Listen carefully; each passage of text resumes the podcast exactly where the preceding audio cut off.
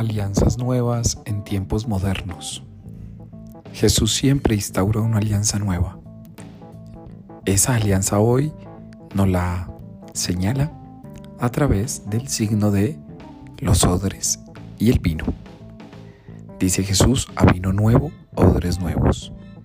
Sabemos que esta es una imagen para señalar la alianza que establece con los seres humanos y especialmente con los que le creen, confían, con los que aceptan, con los que le han dicho sí. En tiempos modernos, porque en tiempos de hoy nadie quiere hacer alianzas. En tiempos de hoy el compromiso aterroriza.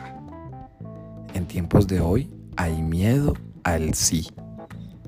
En tiempos de hoy es difícil comprometerse. Por eso intentemos hacer esta fusión que Jesús hace. En los tiempos de Jesús, muchas cosas eran, si se me permite el término, modernas. Muchas cosas generaban novedad. Muchas cosas no eran propiamente lo que Dios quería, pero generaban atracción.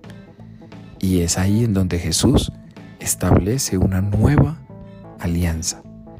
Es en el contexto donde lo moderno decae cuando la fe crece. Hoy entonces traigamos a Jesús como una nueva alianza para los hombres, para los seres humanos. No permitamos que las alianzas caducas de los tiempos modernos nos gobiernen. Seamos capaces de hacer alianzas que permanezcan. Pero para esto necesitamos un corazón nuevo. Paz y bien para ti.